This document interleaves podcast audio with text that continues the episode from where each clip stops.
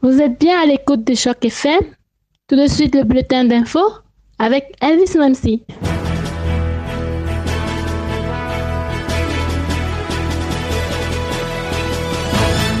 Bonjour et bienvenue. Airbnb est une histoire à succès à travers le monde et à Toronto aussi.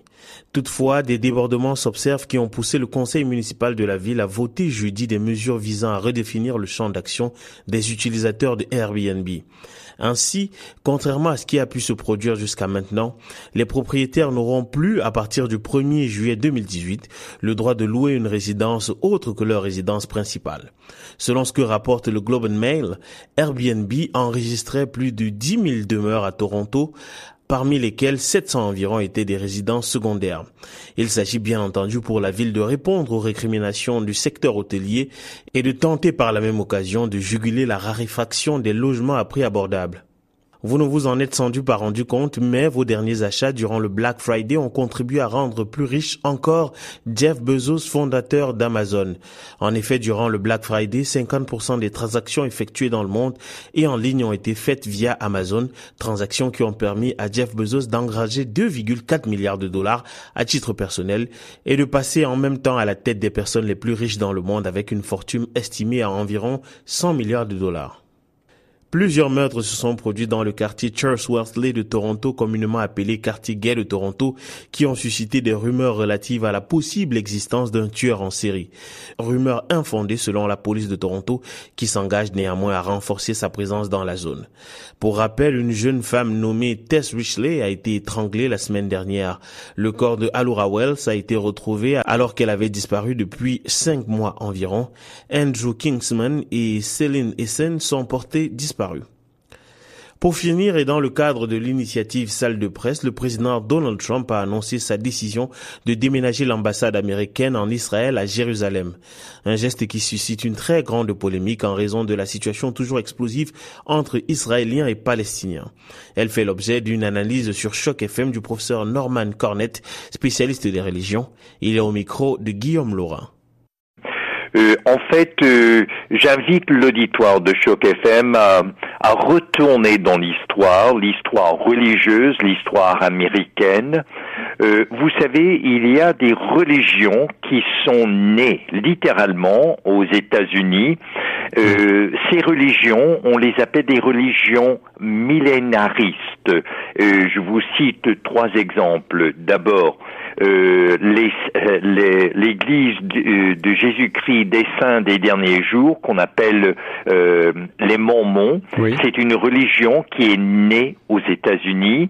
Il y a Ensuite, les adventistes du septième jour, c'est encore une fois une religion millénariste, et il y a les témoins de Jéhovah. Mhm. Euh, alors, ce sont trois, pour donner un exemple, le millénarisme fait partie intégrante de, de l'histoire euh, religieuse euh, américaine. Et, et d'ailleurs, les puritains, les premiers qui sont venus, qui ont fui l'Europe, euh, le, vieux monde, le, vieux monde là, c'était justement pour établir un, un, nouvel Israël, un nouveau Jérusalem, où on allait mettre en pratique le, la Bible.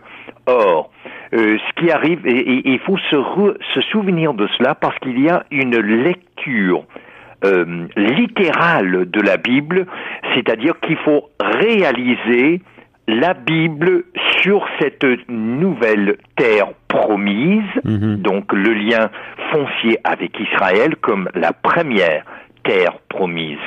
Or, ce qui s'est arrivé depuis plusieurs décennies, et je l'ai témoigné moi-même, euh, il suffit de, mentionner Billy Graham.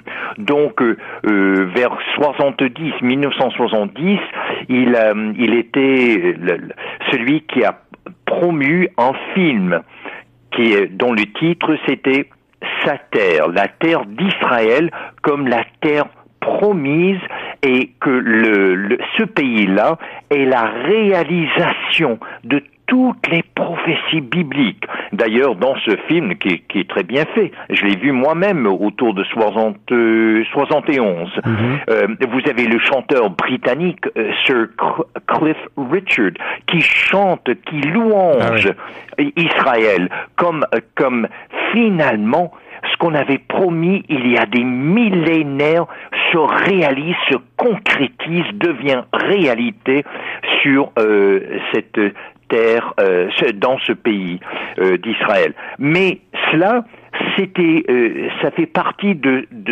tout ce mouvement qu'on appelle le zionisme chrétien.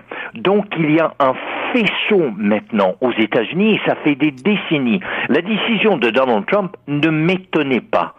Parce que si, si on va d'ailleurs euh, dans cette même époque, là, soit autour de 70, il y avait un livre qui était écrit par un auteur américain évangélique dont le nom c'est Hal Lindsey.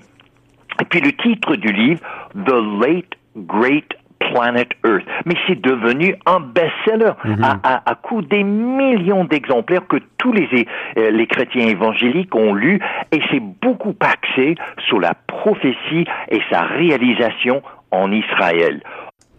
Vous pouvez écouter la suite et la fin de cet entretien en vous rendant sur le www.chocfm.ca sous l'onglet Chronique. C'est tout pour ce bulletin d'info. Restez en compagnie des programmes de Choc FM.